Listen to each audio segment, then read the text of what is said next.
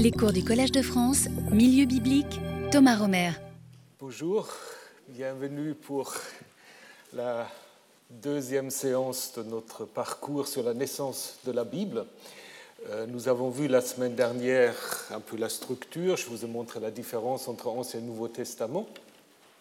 Aujourd'hui, j'aimerais vous parler du canon, comment le canon, ce qu'on appelle le canon, s'est construit.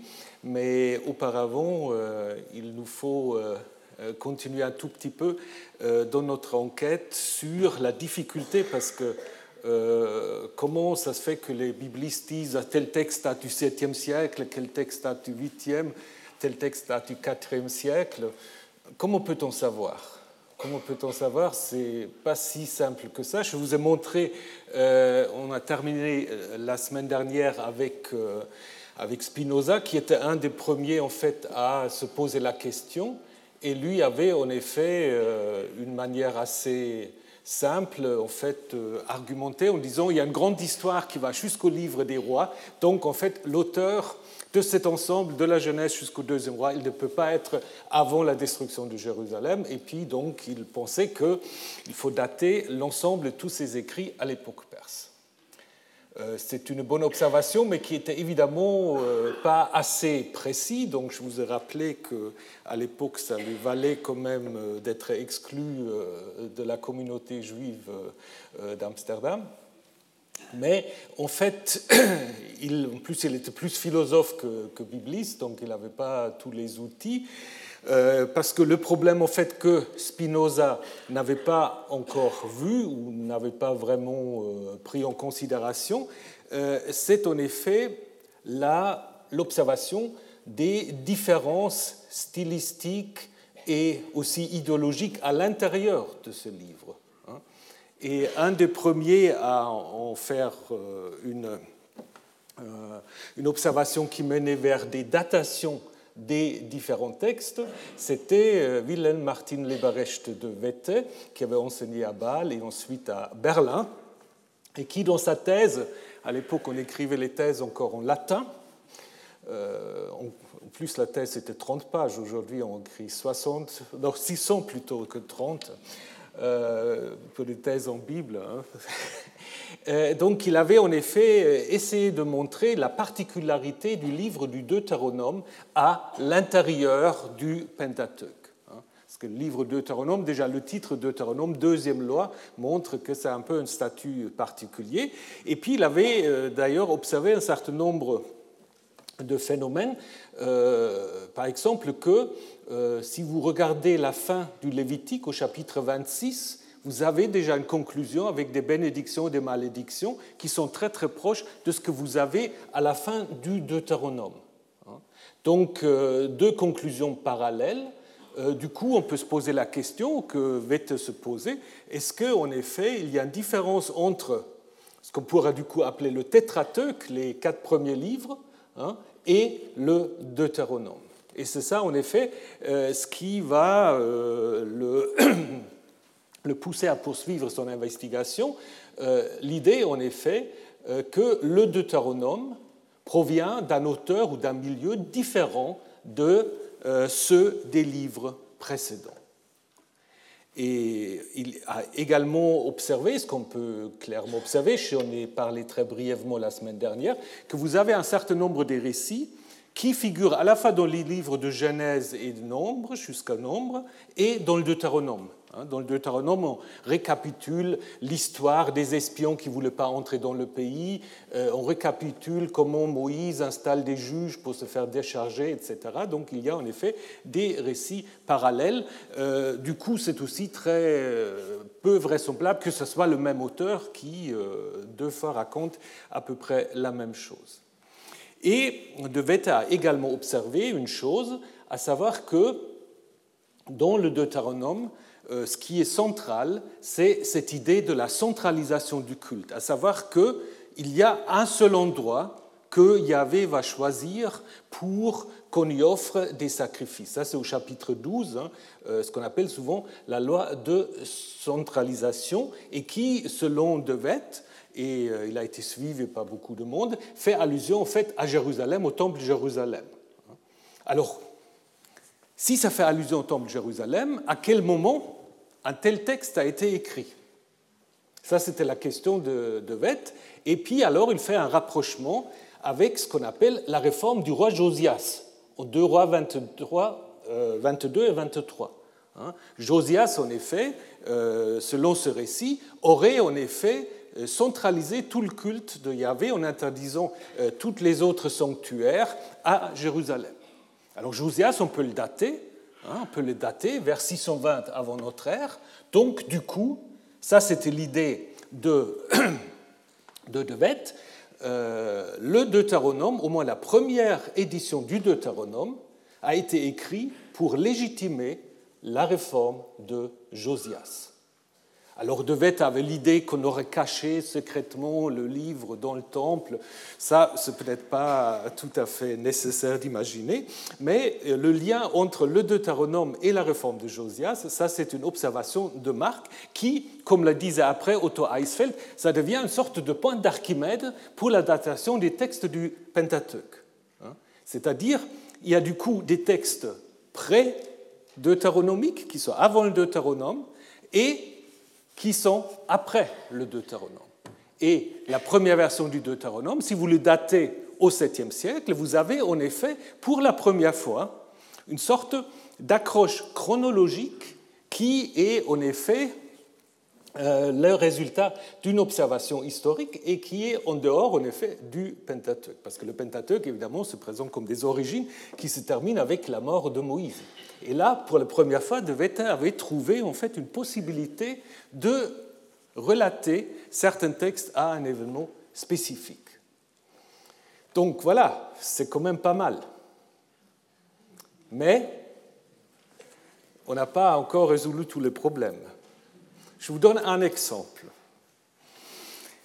Connaissez tous ce magnifique texte, ce qu'on appelle parfois la vocation d'Abraham, euh, pars de ton pays, de ta famille, va vers le pays que je te euh, montrerai, et euh, je ferai de toi une grande nation, je rendrai grand ton nom, sois en bénédiction, je vais bénir ceux qui te béniront, et qui te bafouera, je le maudierai, en toi seront bénis ou se béniront toutes les familles de la terre. Alors comment vous allez dater ce texte? Il date de quelle époque? Il n'y a pas de date, tout à fait, il n'y a pas de date. Donc je vais vous montrer la difficulté. Alors, Gerhard von Rad, dont je vais vous parler encore plusieurs fois, euh, lui, il avait dit c'est l'époque de Salomon. Pourquoi c'est l'époque de Salomon? Parce qu'il pensait en effet euh, on en parlera quand on parlera du Pentateuque, sont yavistes, donc la, source la plus ancienne euh, du Pentateuque, euh, sera située dans ce qu'il appelait, lui, les lumières salomoniennes, et que, en effet, le fait que la bénédiction et la grande nation et le pays sont promis et, selon lui, sous Salomon, d'une certaine manière réalisé, lui permettait de dire que ce texte date vers 930 avant l'ère chrétienne. Et de l'autre côté, vous avez Jean-Louis K, qui enseigne à l'Institut pontifical à Rome, qui dit ce texte date de l'époque perse. Donc vous avez 500-600 ans de différence. Oui, c'est pas facile.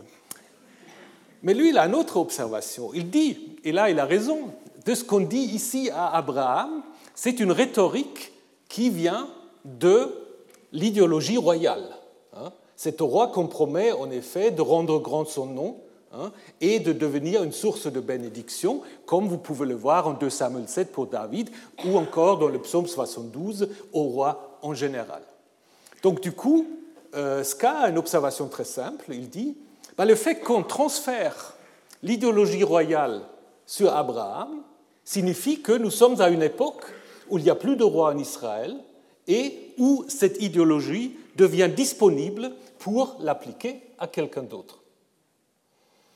Alors, je ne sais pas quelle solution vous préférez, mais vous voyez en effet que si vous basez seulement sur le contenu d'un texte, ce n'est pas si clair que cela. Hein. J'ai une sympathie avec la théorie de Ska, mais disons, elle reste, elle reste fragile. Du coup, Comment trancher? Alors certains disent, mais c'est très simple, en fait, il y a qu'à. Mais il y a qu'à, c'est compliqué parce que les gens disent qu'il faut chercher des euh, indications spécifiques dans les textes. Mais si vous regardez le Pentateuque, si on garde un moment le Pentateuque, là, il y a un problème parce que dans le livre des rois, en effet, il y a des facilités d'une certaine manière parce qu'on parle de tel ou tel roi assyrien, égyptien, qu'on peut aussi retrouver dans d'autres documents et qui donnent au moins une euh, datation approximative. Dans le Pentateuque, en fait, vous avez très peu de personnages que vous pouvez en effet mettre en rapport avec des événements historiques. Dans l'histoire d'Abraham ou de Joseph, dans l'histoire de l'Exode, on parle beaucoup de Pharaon. Mais c'est quel Pharaon? Alors parfois on dit c'est Ramsès, parce que c'est un grand Pharaon, mais il n'y a pas de nom. Il n'y a pas de nom. Si on voulait dater, ben on aurait pu donner le nom. Hein Seule exception, c'est pour le roi philistin Abimelech, où on a éventuellement chez les Assyriens un dénommé Abdi Milik, roi philistin. Mais à ce moment-là, on n'est pas du tout à l'époque des patriarches, hein. on est au 7e siècle. Donc, ce qu'il faut dire, c'est que la plupart des récits du Pentateuque, en fait, veulent construire des types de personnages, des récits en effet euh, typiques, symboliques d'une certaine manière, mythiques aussi, et qui cherchent à décrire l'intervention de Yahvé en faveur de son peuple, sans qu'ils disent ça va en effet faire allusion à tel ou tel événement précis. Et donc ça, je pense qu'il faut en effet le prendre en considération. On aura l'occasion d'y revenir, mais la volonté de vouloir trouver des dates pour les patriarches ou pour l'Exode ou pour Moïse, euh, à mon avis, c'est un peu euh, une tentative quelque peu difficile, voire erronée, parce que souvent derrière cette idée de vouloir dater l'époque des patriarches, de vouloir dater l'Exode, il y a cette idée que la vérité des récits bibliques dépend de leur historicité. Hein? Donc si ça ne s'est pas passé, alors ça veut dire que la Bible ne dit pas vrai. Donc il y a plus là, je dirais, des options euh, de conviction, alors qu'est-ce qu'il faut dire, religieuse, qu'une euh, approche d'historien. Donc je pense en effet, il ne faut pas mélanger les deux niveaux. Et la question de la vérité, il faut se poser autrement cette question euh, que en fonction de l'historicité des événements. Je pense qu'un récit peut tout à fait vrai, d'une certaine manière, même s'il ne s'est jamais passé. Prenez l'histoire de Cain à Abel. C'est une histoire qui ne s'est jamais passée, mais qui d'une certaine manière se passe tout le temps. Parce que c'est une réflexion sur l'origine de la violence. La vérité ne réside pas dans l'historicité des deux personnages. Parce que là, très vite, vous avez des grands problèmes, parce que bah, posez-vous la question d'où est-ce que Cain a trouvé sa femme? Parce que euh, si vous prenez l'historicité dans un sens très, très précis, bah, il n'y avait pas d'autres euh, humains à l'époque sur la Terre que Adam, Ève et les deux enfants. Hein. Donc ça montre en effet que nous sommes là sur un niveau du récit, du mythe. Et donc il ne faut pas confondre l'historicité des événements avec des possibilités justement de les légitimer d'une manière ou d'une autre. Mais revenons à la question vraiment de la datation des récits. Alors là, il y a une possibilité à laquelle beaucoup de gens croient, c'est ce qu'on appelle l'évidence linguistique. Là, il y a l'idée qu'on a là des, des outils tout à fait euh, précis, va objectif. À savoir, on va dire, il y a une distinction qu'on peut faire entre l'hébreu biblique classique et l'hébreu biblique tardif. Hein, donc l'hébreu, comme toutes les langues, évidemment, euh, a connu une évolution. Et donc, si vous regardez un certain texte, vous voyez que euh, les livres des chroniques, par exemple, sont écrits dans un hébreu différent que les livres des rois. et ce qui pourra montrer que les chroniques sont plus récents que le livre des rois. Donc ça, c'est une méthode qui est très suivie, surtout aux États-Unis, en partie en Israël, disons plus à Jérusalem qu'à Tel Aviv, et qu'en Europe, euh, bah, on est hésitant.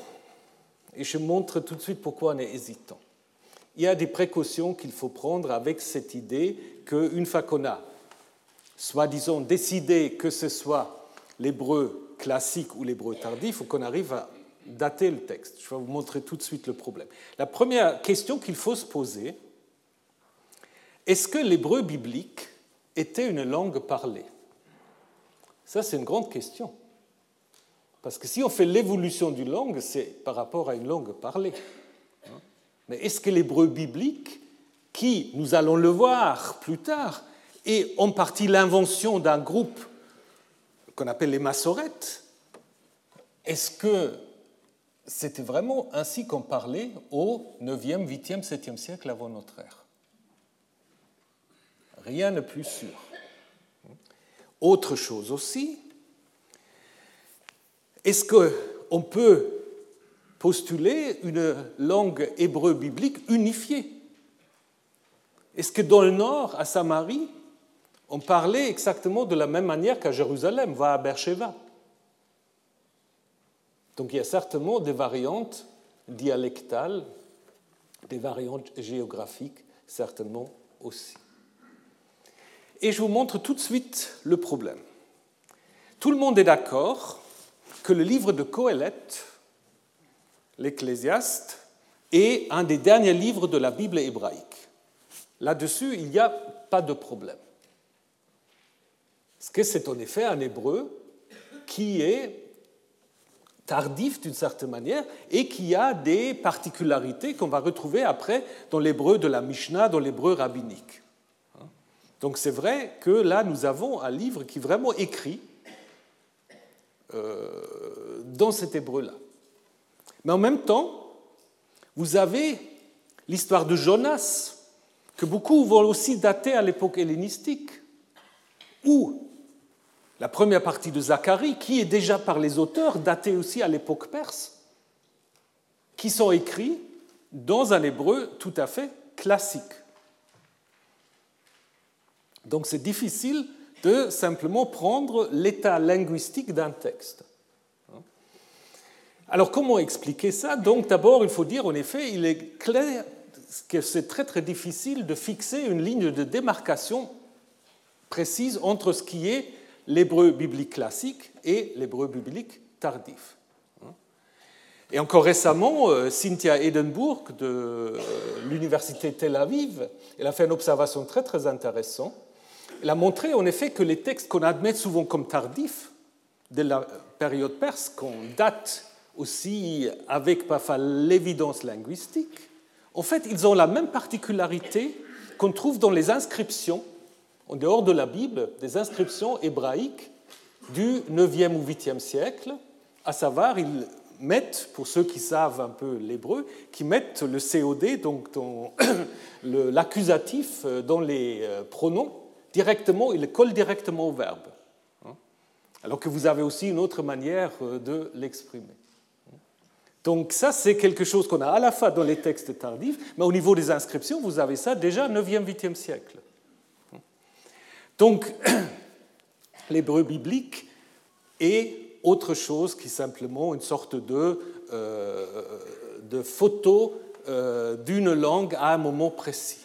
C'est une langue qui est devenue une langue sacrée hein, et dont la longévité a dépassé le stade parlé. D'ailleurs, il faut aussi vous imaginer que, comme je vous ai déjà dit, les rédacteurs, les réviseurs du texte, quand ils ont trouvé le texte, quand ils ont ajouté du texte, ils savaient évidemment écrire de la même manière que les textes qu'ils étaient en train de rédiger, de actualiser. Donc ils connaissaient bien, c'est des scribes, ils savent très bien comment il faut écrire pour rester dans le même style, euh, je ne sais pas quoi, de l'Exode ou euh, des proverbes, etc. Et le fait que le seul livre qui est très clairement hébreu tardif, que ce soit Coëlette, n'est pas par hasard, parce que c'est probablement le seul livre de la Bible qui a été écrit d'un seul trait. Et si ça a été écrit seulement au IIIe siècle, alors évidemment, on peut comprendre pourquoi là, on a ce fameux hébreu euh, tardif. Pour les autres, c'est beaucoup plus compliqué. Hein. Et on le sait aussi à l'extérieur de la Bible. Des scribes mésopotamiens, au 6e, 5e siècle, ils savaient encore écrire le sumérien, alors que personne parlait le sumérien depuis mille ans. Hein?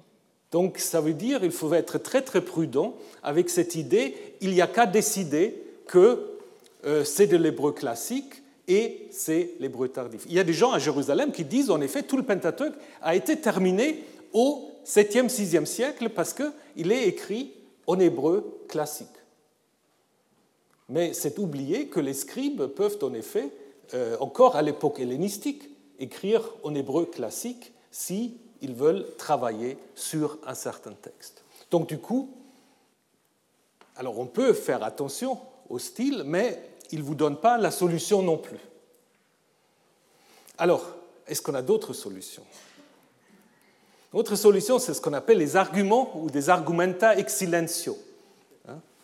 Euh, ça, c'est une méthode qu'on trouve aussi dans les études classiques. L'idée étant, si quelque chose n'est pas mentionné, ça n'existe pas encore. Hein? Donc, euh, un de ceux qui a essayé d'appliquer ça au texte biblique, c'est Forlander, qui avait essayé de montrer que la plupart des textes narratifs du Pentateuque qui ne se trouvent pas dans la fameuse source sacerdotale dont je vous parlerai, qui date euh, d'une époque tardive, qui ne sont pas attestés dans d'autres euh, parties de la Bible, chez les prophètes ou chez les écrits, avant l'époque exilique ou perse, donc avant le VIe siècle. Et donc, du coup, son idée, c'est que tous les textes narratifs euh, du Pentateuque ne datent seulement qu'à partir du, euh, de l'époque babylonienne.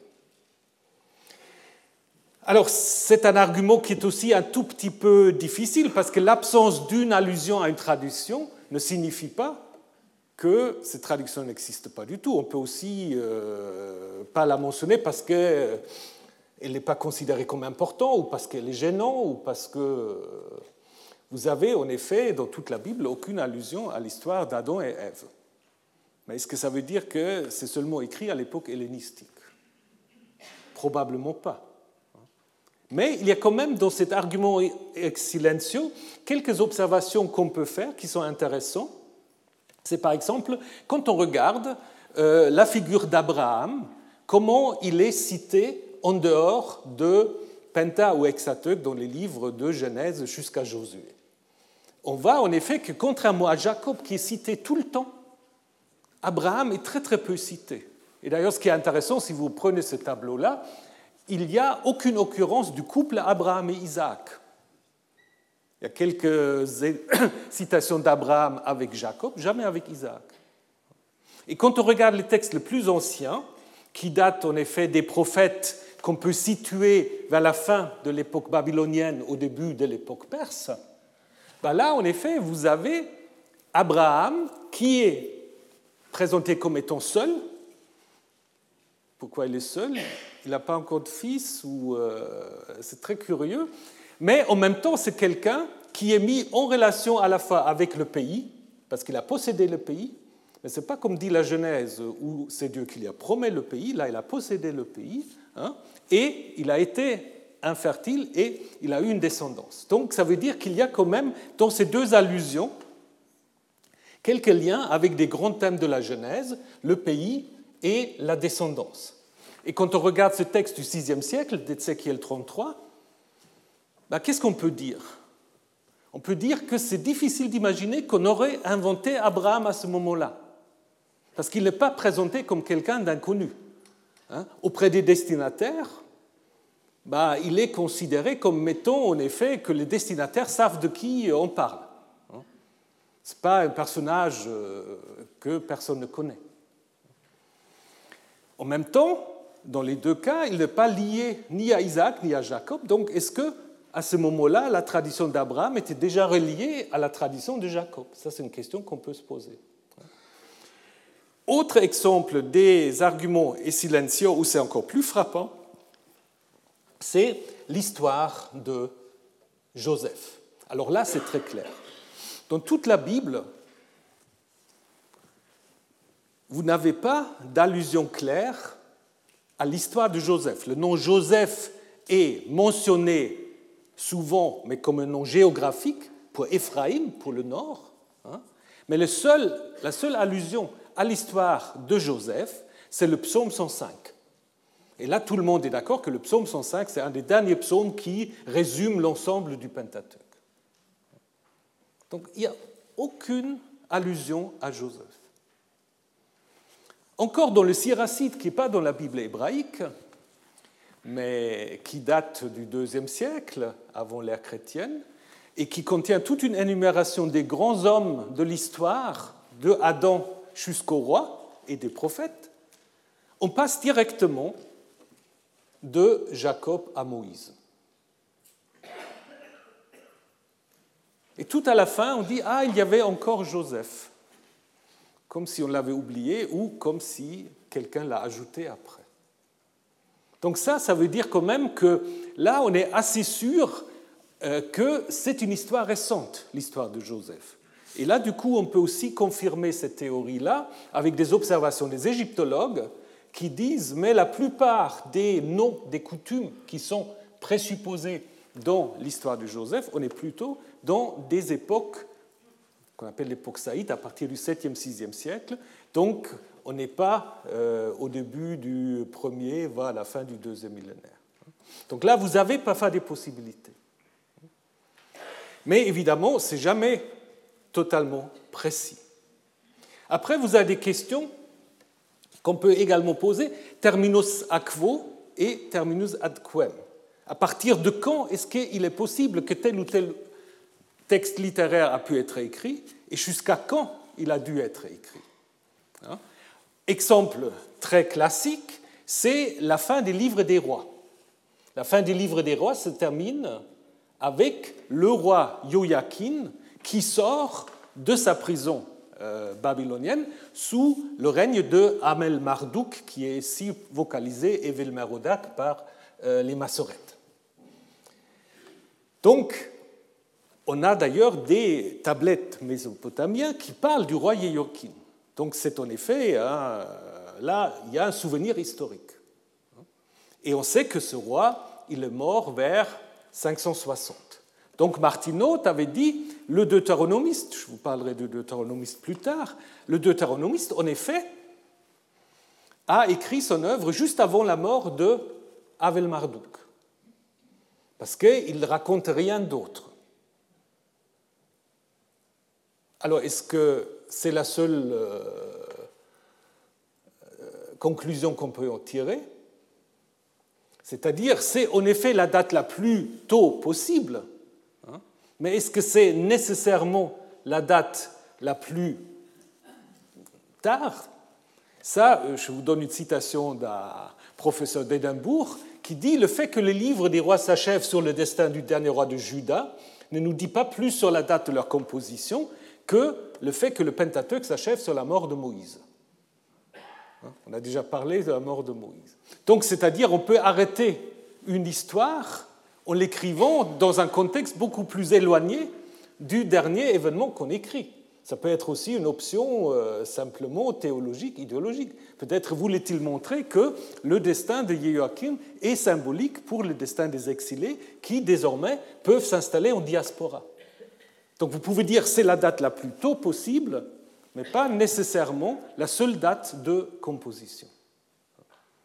Vous avez d'autres euh, éléments qui vont euh, dans euh, ce sens-là. Par exemple, l'expression de Ur-Kasdim, Ur des Chaldéens. Hein. Abraham qui doit venir de Ur de Chaldée. Alors là, c'est quand même assez intéressant parce que cette expression Ur-Kasdim, qui n'est pas beaucoup attestée, euh, euh, est, construit à partir du nom Kasdim, qui est largement attesté et qui désigne toujours les néo-babyloniens, donc qui ont régné à partir du VIe siècle, fin du 7e et 6e siècle. Donc ça veut dire que les textes qui utilisent ça, même les textes d'Abraham, ils ne peuvent pas être écrits avant. Hein. C'est des textes qui, au plus tôt, peuvent être écrits au VIe siècle. Et idem pour Yavan. Yavan, dans le Pentateuque, est utilisé euh, pour désigner des populations grecques de l'Asie mineure. Hein. Et si vous regardez euh, où euh, cette expression arrive, c'est toujours à l'époque perse, voire à l'époque hellénistique. Donc là aussi, on peut dire, c'est sans doute dans ce contexte-là que le récit, disons que le texte de ce qu'on appelle la table des nations qui parle de Yavan est Il faut dire quand même qu'il euh, y a une inscription d'Assahardon qui fait déjà allusion à la Ionie, donc ça pourrait être légèrement antérieur. Néanmoins, on a là quand même des possibilités, au moins, de dire tel ou tel texte n'est pas possible avant le 7e siècle ou avant le 6e siècle. Donc c'est quand même déjà quelque chose. Mais ça ne vous dit pas à quel moment précis c'est écrit. Alors ensuite, qu'est-ce qu'on a comme d'autres possibilités? On a la possibilité de dater les textes par des comparaisons avec des textes en dehors de la Bible. Hein, tout le monde sait que le récit du déluge de la Bible est très proche du récit du déluge qu'on trouve dans la onzième tablette de Gilgamesh. Alors, qu'est-ce qu'on peut en faire? On peut d'abord dire que très probablement, les auteurs de ce texte parce que pour compliquer la chose, l'histoire du déluge dans la Bible, c'est au moins deux strates, mais bon, on va, laisser ça de côté pour le moment, hein, que les auteurs de ces deux strates connaissaient ce texte. Mais à quel moment est-ce qu'ils ont eu pouvoir, quand est-ce qu'ils ont pu connaître ce texte? À l'exil babylonien? Lorsqu'ils étaient à Babylone, ça c'est en effet assez plausible parce que là, évidemment, ils avaient certainement entendu parler du déluge, aussi de la création sans doute. Hein. Ou est-ce que ça a été déjà véhiculé par, euh, par exemple, par des marchands assyriens? Donc là aussi, on n'est jamais tout à fait clair. Euh, l'histoire de la naissance d'Ismaël, ça c'est intéressant aussi parce que là aussi vous avez quelques possibilités. Euh, Ismaël, on peut peut-être, qui est le premier fils d'Abraham, on peut peut-être le mettre en rapport avec une sorte de regroupement de tribus arabes euh, qui s'appellent Shumouil et qui sont attestés en effet euh, dans des inscriptions assyriennes qui datent du 7e siècle. Donc, est-ce que c'est dans ce contexte-là que l'auteur de Genèse 16 veut montrer que Abraham est le père de ces tribus? Est-ce qu'il veut faire une sorte de lien entre des Judéens qui sont à Hébron et qui fréquentent ces, euh, euh, ces groupes séminomades euh, qui sont appelés par les Assyriens Shumouil. Ça, c'est possible. Autre possibilité, c'est quand vous avez un récit en dehors de la Bible qui est très proche d'un récit biblique. Ceux qui suivent le cours, les cours, avaient, ils ont déjà en fait, vu les parallèles qu'on peut très facilement faire entre le récit de la naissance de Moïse et la naissance du roi Sargon, hein, qui se réfère en fait au roi Sargon Ier, mais qui a été fabriqué à l'époque de Sargon II pour légitimer ce roi. Et là, on a trouvé de manière matérielle les tablettes. Alors ces tablettes-là, ils datent justement de la fin du 8e, début du 7e siècle, et donc ça nous donne de nouveau sorte de terminus quo. Il est très très vraisemblable que le récit d'Exode 2 présuppose en effet ces textes-là. Et donc on peut dire qu'il peut être écrit au 7e siècle. Il pourrait être écrit plus tard, mais voilà, c'est la date la plus tôt possible. Et puis dans le même veine, là aussi c'est quelque chose que vous connaissez sans doute, c'est les parallèles qui existent entre le livre du Deutéronome, ça, euh, De ne connaissait pas encore, hein, mais qui vont en effet porter de l'eau sur le moulin de De hein, les parallèles entre les traités de vassalité assyriens et le livre du Deutéronome. C'est des parallèles qui sont très très forts, notamment avec un de ces sermons de loyauté qui est le sermon de loyauté d'Assahardon et qui peut être daté de manière tout à fait précise de 672. Et nous savons, grâce à l'archéologie, que les Assyriens faisaient des copies de ces traités. Ils les mettaient partout, dans tous les sanctuaires des, euh, des pays soumis. Et donc, il y avait certainement une copie dans le temple de Jérusalem. Et donc, c'était facile pour les scribes de reprendre, en effet, euh, ce qui dit euh, le traité d'Assyrien et ce que dit le Deutéronome. Donc je vous laisse regarder. Tu aimeras Assurbanipal, roi d'Assyrie, comme toi-même. Tu tiendras tout ce qu'il demande. Tu ne chercheras pas d'autre seigneur que lui. Et toutes les paroles, etc., tu les répéteras à tes fils. C'est le langage biblique. Sans les Assyriens, on n'aura jamais eu le Deutéronome. Non, c'est vrai. Donc là, du coup, vous avez aussi des possibilités de dater. Le Deutéronome ne peut pas dater avant 672. Alors, quand est-ce que ça a été écrit? Ça, on peut de nouveau discuter. Est-ce que c'est plus tard? Mais si on dit que le Deutéronome a été écrit à l'époque perse, comme certains de mes collègues en Allemagne aiment tellement le dire, mais pourquoi à l'époque perse ils vont aller chercher les traités de vassalité assyriens Oui. Donc c'est plus clair que, c'est disons plus logique pour moi au moins, euh, mais à la pause vous pouvez me convaincre du contraire c'est plus logique que ce soit un moment où ces traités ont une certaine importance. Hein. Donc, 7e siècle. Donc, ça confirme, comme je vous ai dit, la théorie de von que le Deutéronome primitif a été rédigé dans le contexte de la réforme de Josias. Donc, on a vraiment là au moins quelque chose de relativement sûr. Après, vous avez ce qu'on peut appeler, évidemment, oui, alors euh, ce n'est pas l'ensemble du livre du Deutéronome, parce que le Deutéronome, évidemment, a été aussi révisé rédigé au fur et à mesure. Après, on peut faire des datations relatives en comparant des récits parallèles à l'intérieur de la Bible. Hein? Donc je vous ai déjà parlé des livres des chroniques et des livres des rois les chroniques qui réécrivent l'histoire des rois et qui sont probablement, disons 80% des, des biblistes sont d'accord, qui sont probablement plus récents. Aussi là, du coup, il y a l'argument linguistique qui peut aussi entrer en considération parce qu'ils ont un autre hébreu. Hein. Et idem, on peut comparer la loi du Deutéronome avec la loi qu'on trouve en Exode 20 et 23, ce qu'on appelle le Code d'alliance, et on peut aussi voir comment le Deutéronome réécrit cette loi, ou comment Lévitique 26, contrairement à ce qu'avait pensé De Wet, semble présupposer les textes du Deutéronome, va des textes sacerdotaux, et doit être donc plus récent.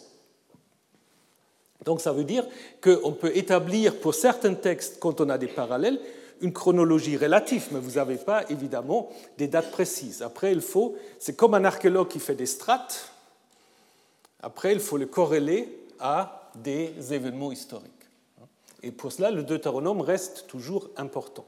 Donc, euh, mais je crois qu'il faut aussi, euh, pour conclure cette partie, il faut quand même toujours partir de, bah, comme les archéologues aussi, de ce qui est le plus sûr.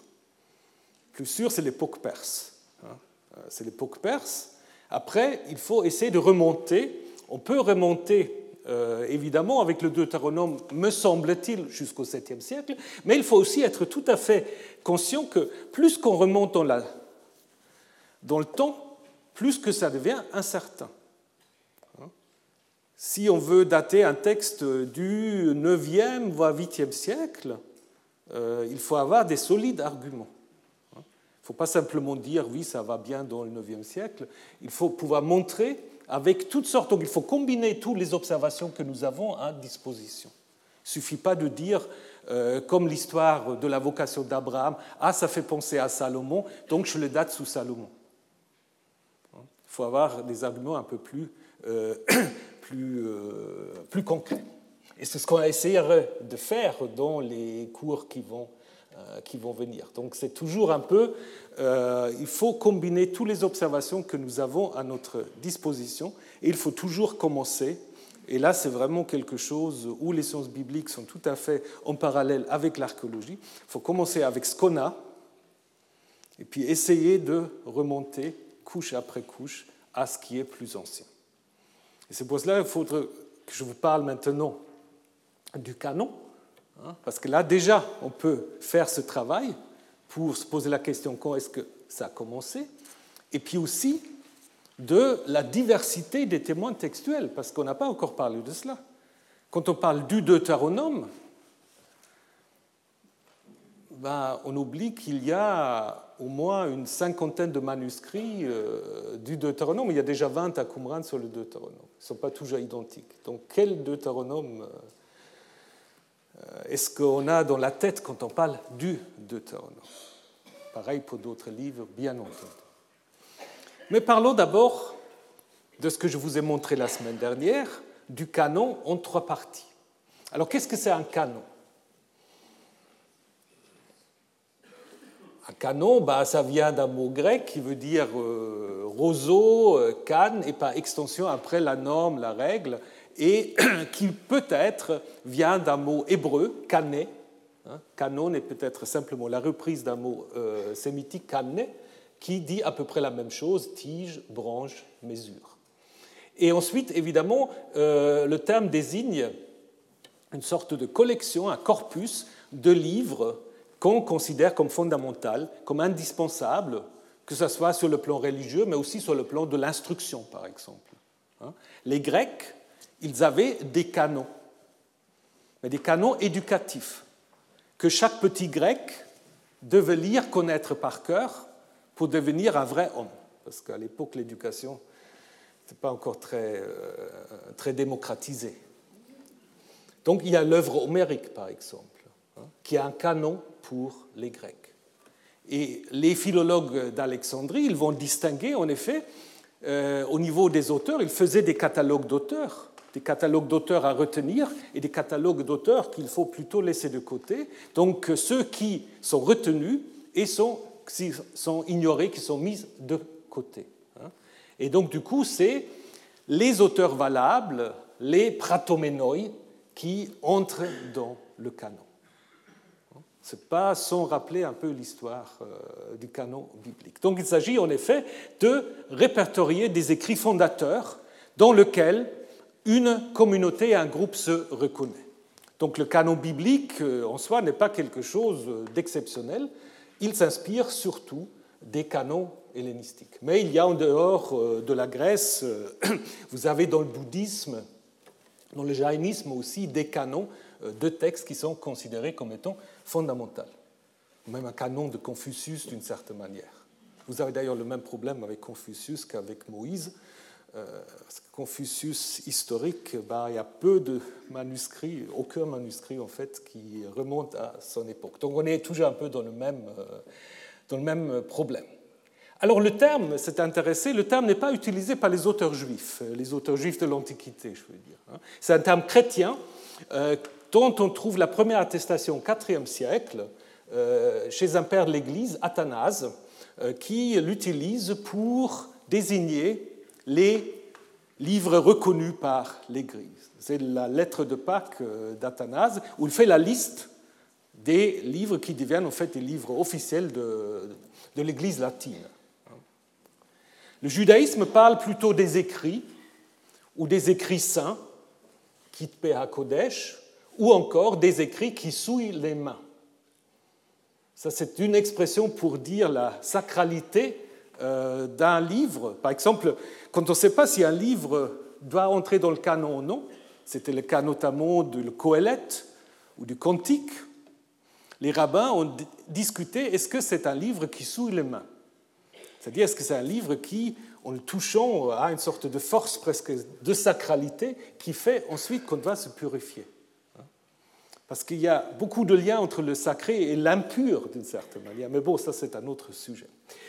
Voilà, donc le canon de la Bible hébraïque en trois parties, en effet, euh, n'a été définitivement défini qu'à partir du 1er siècle, mais probablement encore plus tard, deuxième, troisième, voire quatrième siècle de l'ère chrétienne. Donc ça veut dire d'une certaine manière que le canon de la Bible hébraïque et le canon chrétien euh, vont se construire un peu en parallèle.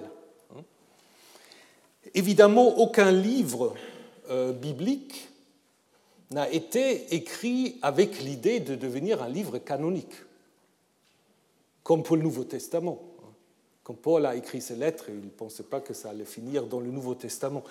Euh, le Deutéronome, le Lévitique, évidemment, c'est des livres qui étaient écrits pour, en effet, euh, revendiquer une certaine autorité, mais pas du tout dans l'idée de s'être retrouvé dans un canon.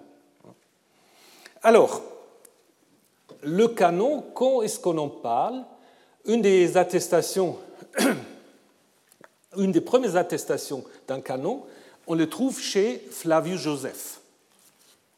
Flavius Joseph, euh, historien juif, mais qui n'était pas trop apprécié par les juifs à cause de ses collaborations avec les Romains, euh, dont il doit toujours se justifier, donc euh, va en effet écrire un petit, un petit ouvrage qui s'appelle Contre Appion en 95 de l'ère chrétienne.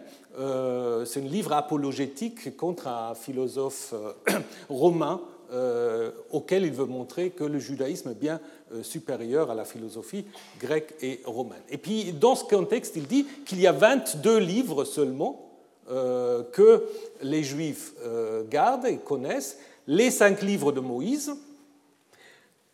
Depuis la mort de Moïse jusqu'à Artaxerxès, 13 livres, et encore quatre derniers livres qui contiennent des hymnes à Dieu et des préceptes moraux pour les hommes. Alors, donc là, on a pour la première fois l'idée d'un canon en trois parties. Hein. Évidemment, les cinq livres de Moïse, ça c'est facile. Pour les treize, c'est plus compliqué. Et ça montre déjà que le comptage n'est jamais clair, parce que Estras Néhémie, ça peut être un livre. Euh, les juges peuvent être considérés comme un seul livre ensemble avec le livre de Ruth, etc. Donc euh, le comptage n'est pas tout à fait clair. Et puis les quatre derniers, probablement psaume, proverbe, l'ecclésiaste et le cantique. Mais donc vous avez l'idée de trois parties qui est évidemment encore éloignée de ce qu'on a après dans le canon tel qu'il a été défini. Et ce qui est intéressant, ça va donc pour lui de Moïse jusqu'à Artaxerxès, donc de Moïse jusqu'à l'époque perse. Et ça, c'est quelque chose que vous trouvez également dans le Talmud, hein, qui, en effet, en parlant des auteurs de la Bible, s'arrête aussi à l'époque perse. Un peu dans la même veine, nous avons le quatrième livre d'Estras, hein, qui est justement attribué à Esdras, qui est dans la tradition celui qui fixe le canon. Hein. Euh, c'est Esdras, dont ce livre, inspiré par Dieu, aura dicté pendant 40 jours à cinq personnes 94 livres. 94.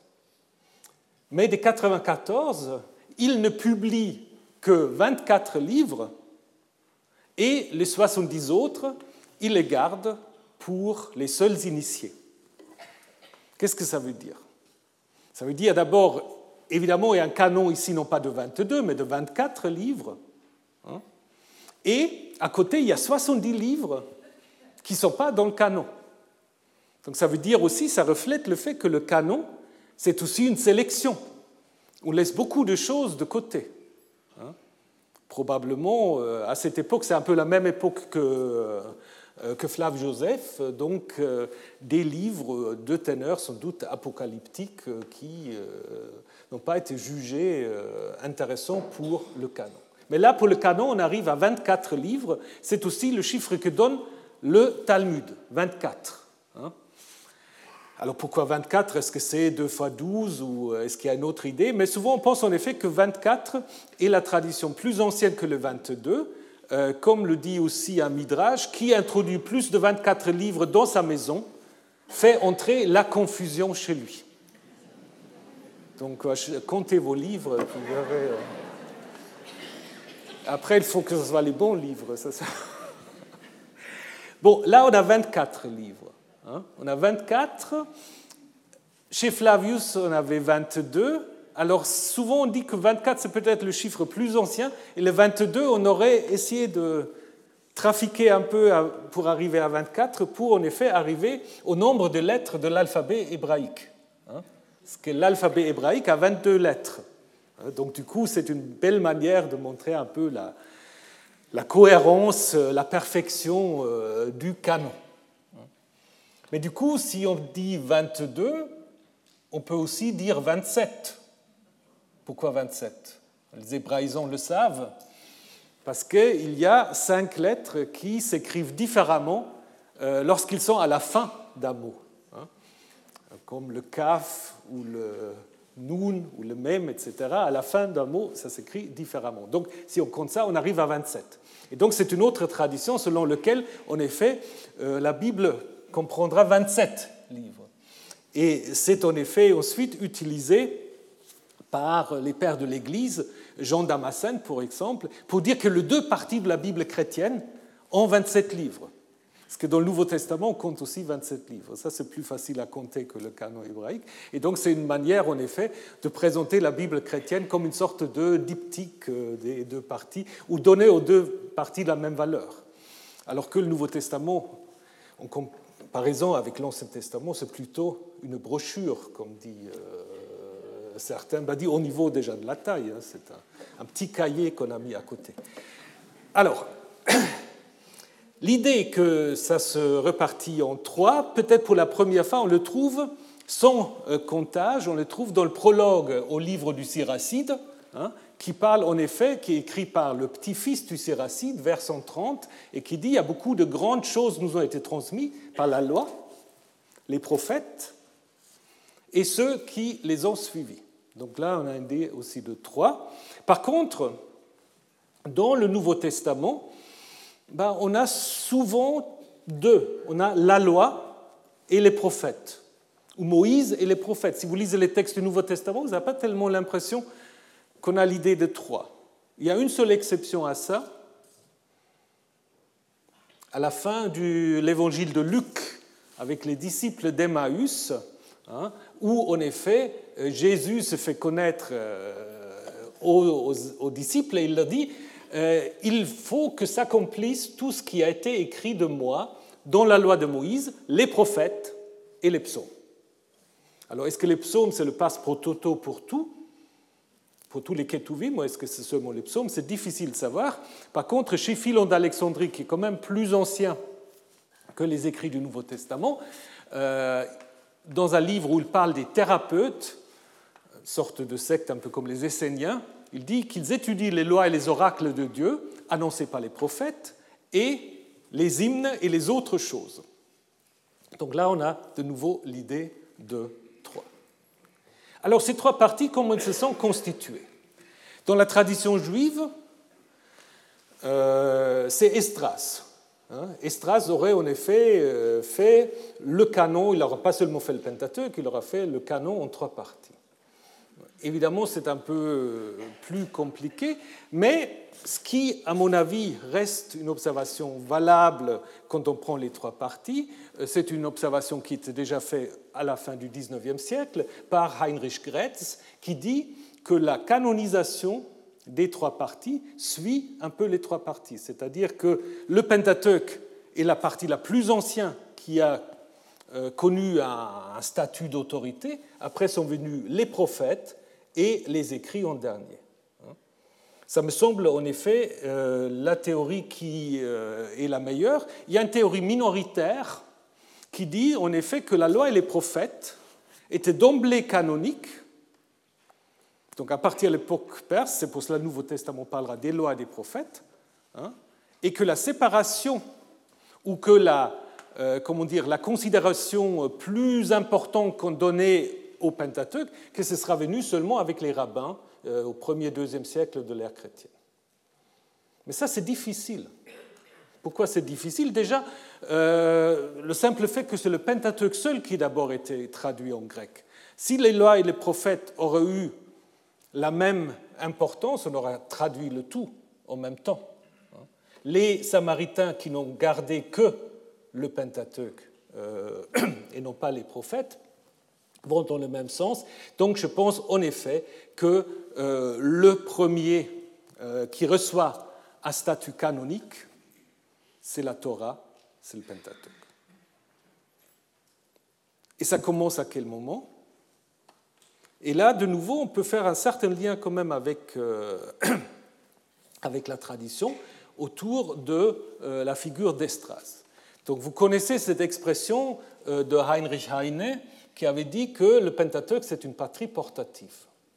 Hein, une patrie portative qui, en effet, se substitue à l'effondrement des structures étatiques euh, comme euh, le pays, la royauté, la cohésion géographique, et qui, en effet, offre aux exilés une patrie.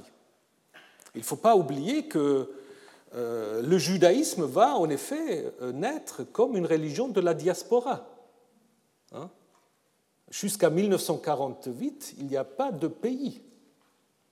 Hein. C'est la diaspora. Il y a peut-être la bref épisode des Maccabées, mais bon, euh, c'est quand même important. Donc le Pentateuque va en effet répondre à cette question de trouver une unité qui ne peut pas se baser sur une royauté, sur une autonomie politique, ou sur une cohésion géographique. Certes, le temple est reconstruit, mais si vous êtes à Babylone ou si vous êtes en Égypte, vous ne pouvez pas y aller euh, plusieurs fois par année. Hein? Donc il faut autre chose.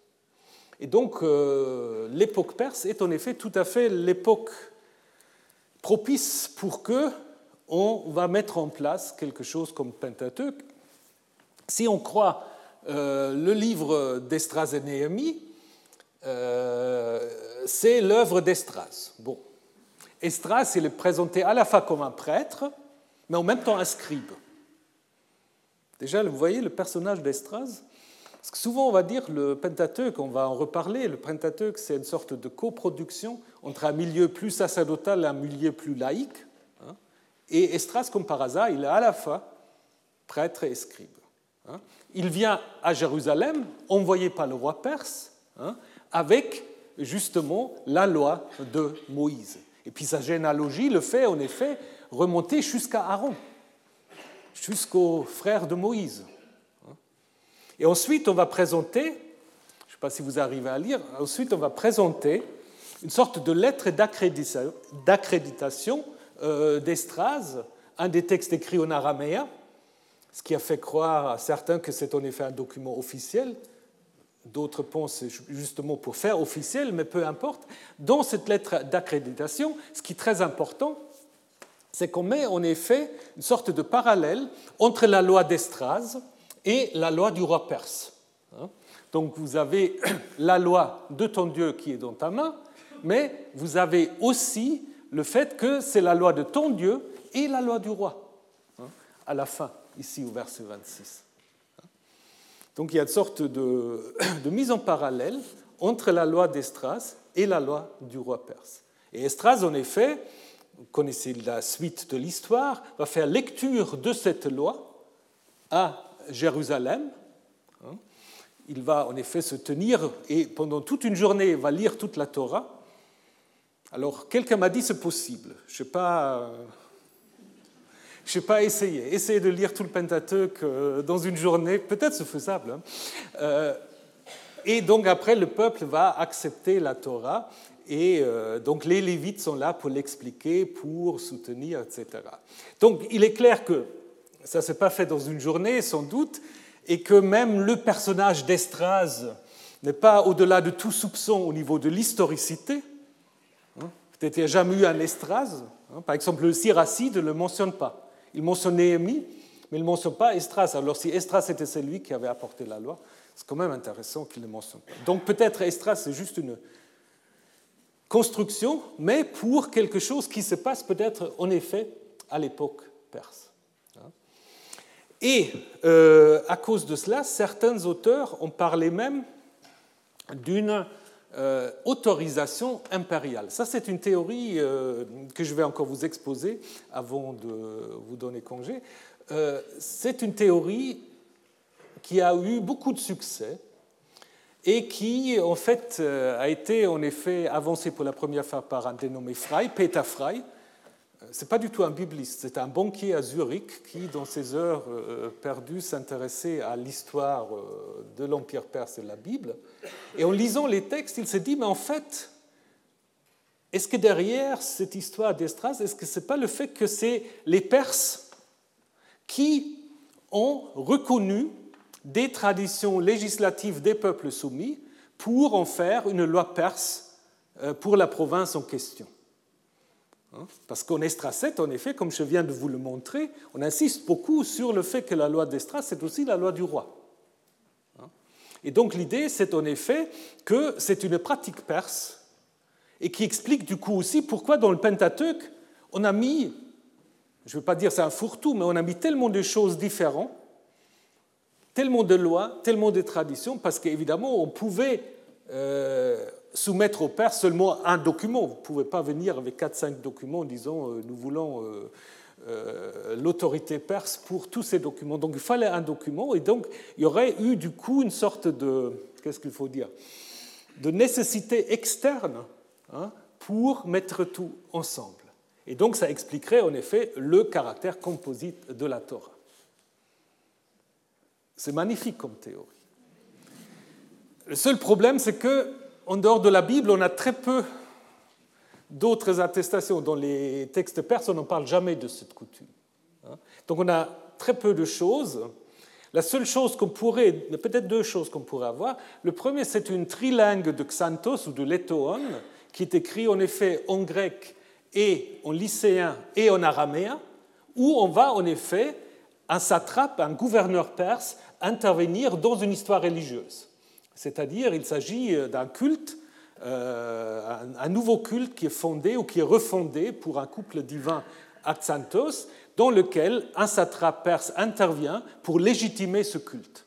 Hein. Et c'est une inscription donc, qui est écrite en araméen, euh, qui est en effet la langue officielle dans l'Empire pour les provinces à l'ouest. Mais ça pose tout de suite la question. Le Pentateuque n'est pas écrit en araméen. Le Pentateuque est écrit en hébreu. Est-ce que les Perses feraient vraiment euh, tout l'effort de lire euh, cinq livres, je ne sais pas combien de chapitres, en hébreu qu'ils maîtrisent probablement pas très très bien Hein? Et évidemment, euh, le Pentateuque n'est pas du tout comparable à cette inscription qui a peut-être une cinquantaine de lignes. Donc du coup, euh, on est quand même assez, assez éloigné. Donc la chose qu'on peut en effet dire, c'est que euh, les élites judéennes et israélites, ils connaissaient peut-être en effet le fait que parfois les Perses intervenaient dans des histoires religieuses, et avait peut-être en effet dans la tête, lorsqu'ils mettent le Pentateuque ensemble, une sorte d'approbation par les Perses, rêvé, euh, probablement plus rêvé que réalisable, mais c'était peut-être ce qui les, euh, euh, motivait. Et puis il y avait aussi le cas d'un prêtre égyptien, hein, Oresne, qui à l'époque perse, justement, se met au service du roi perse et il est envoyé par le roi perse à Saïs pour restaurer euh, le culte. Et donc on a voulu faire aussi quelques parallèles entre la mission euh, de ce prêtre, donc Ucha Oresne, et la figure d'Estras. Ce n'est pas tout à fait la même chose, mais on peut imaginer que les auteurs bibliques se sont inspirés un peu de ces phénomènes-là. Mais cependant, la promulgation de la Torah est avant tout une décision interne. Mais une décision de qui? Qui a décidé ça? Alors, souvent on dit ça, tout ça s'est fait en fait euh, à Jérusalem. Est-ce que c'est aussi sûr? Alors Finkelstein, l'archéologue, dit, mais à l'époque perse, à Jérusalem, il n'y a personne. C'est vrai, c'est très peu peuplé. Bon, en même temps, vous pouvez me dire, euh, s'il y a dix familles, ça suffit pour écrire la Torah, donc euh, peut-être pas besoin euh, des centaines, de milliers de personnes. Mais en même temps, si vous lisez déjà l'histoire de Estras, vous voyez l'importance en fait de la Gola, donc des gens qui sont à Babylone, parce que Estras vient avec la loi de la Mésopotamie. Hein. Ça, c'est une première chose. Deuxième chose, et là, je pense quand même qu'il faut totalement euh, revoir notre manière traditionnelle de voir ça, c'est la Samarie. Vous savez qu'il y a un Pentateuque samaritain. Mais on n'a jamais réfléchi comment ça se fait que les Samaritains prennent aussi le Pentateuque. Parce que sur le plan politique, la province plus forte, plus puissante, c'était la province de Samarina. Est-ce qu'ils auraient accepté s'il y a quelques Judéens qui se seraient pointés en disant écoutez, nous avons là la Torah, est-ce que ça vous intéresse? Et puis ils disent oui, bah oui, bah on prend. Euh, je pense que c'est beaucoup plus compliqué. Alors là aussi, euh, l'archéologie peut quand même aider, parce qu'on a souvent suivi Flavio Joseph, euh, qui dit que c'est seulement à l'époque hellénistique qu'on aurait fondé un sanctuaire sur le mont Garizim, hein, par quelques prêtres dissidents de Jérusalem, qui se seraient installés à Samarie. Maintenant, on sait que sur le Garizim, il y a un temple dès le 5e siècle. Donc ça, maintenant, on ne peut plus... Euh, donc il faut revoir un peu le discours de Flavius. Et donc ça veut dire, en fait, qu'au moment où on met le Pentateuque en place, vous avez à la fois le temple de Jérusalem, et vous avez aussi le temple de Garizim. Et on ne peut plus simplement imaginer que tout vient de Jérusalem. Donc il faut voir le Pentateuque beaucoup plus comme une sorte de coproduction entre les Judéens et les Samariens. Et d'ailleurs, on le voit très bien, c'est que euh, y avait un autre temple encore de Yahvé, à Éléphantine, en Égypte. Ce n'était pas un culte, un culte très cachère parce qu'il y avait à côté de Yahvé, il y avait une autre déesse, il y avait encore une troisième divinité, mais ce temple, lorsqu'il a été détruit par les Égyptiens, les responsables de ce temple ont écrit à la fois aux autorités de Samarie et aux autorités de Jérusalem. Donc ils reconnaissaient tous les deux comme étant compétents dans les affaires religieuses. Et donc on sait que dans cette correspondance, il y a à Jérusalem une sorte de euh, de collège de prêtres, mais il y a aussi un collège des anciens, ou un collège laïque, probablement comme aussi à Samarie. Et donc le Pentateuque, en effet, d'une certaine manière, va prendre en compte cette situation. Et c'est pour cela aussi, ça vous explique certaines choses qui, au, début, on se dit, mais pourquoi ça... On a mis des choses ensemble qui ne vont pas? Deutéronome 12, je vous ai déjà montré avec Devet, centralisation du culte. Un seul lieu que Yahvé peut choisir. Évidemment, le lieu n'est pas nommé. Donc à Samarie, on peut le lire pour le Garizim, à Jérusalem, on peut le lire pour Jérusalem. Mais en même temps, vous avez en Exode 20 l'idée que Yahvé peut avoir des hôtels n'importe où. À n'importe quel lieu que je choisirai, tu me feras un hôtel. Jérusalem n'est jamais mentionné, mais il y a quand même la rencontre avec le prêtre de Shalem ou Salem, euh, Melchisedec, qu'Abraham va rencontrer. Donc ça, ça fait quand même beaucoup allusion à Jérusalem. Et finalement, en Deutéronome 27, dans la version du Pentateuque samaritain, bah là, vous avez en effet l'idée de construire un hôtel sur le Garizim. Ce que les massorettes, après, ont changé en Ebal, parce qu'évidemment, après, on ne s'entendait plus tellement bien. Et donc, en effet, vous voyez comment le Pentateuque, en effet, intègre la possibilité d'être lu de différentes manières par les gens du Garizim et par les gens de Jérusalem. Mais aussi encore pas d'autres gens. L'histoire de Joseph, je vous ai déjà parlé, et surtout par toute la diaspora, parce que Moïse, en effet, va mourir en dehors du pays. Voilà. Mais quelle était l'étendue? Puis on va arrêter. Je vois que certains regardent leur montre et puis euh, quelle était l'étendue de cette Torah? Parce qu'on parle toujours du Pentateuque. Mais on a presque eu un hexateuque. Parce qu'on voit qu'il y avait tout un débat si la Torah devait s'arrêter avec la mort de Moïse ou avec la conquête du pays. Et ça, je vais vous la raconter la semaine prochaine.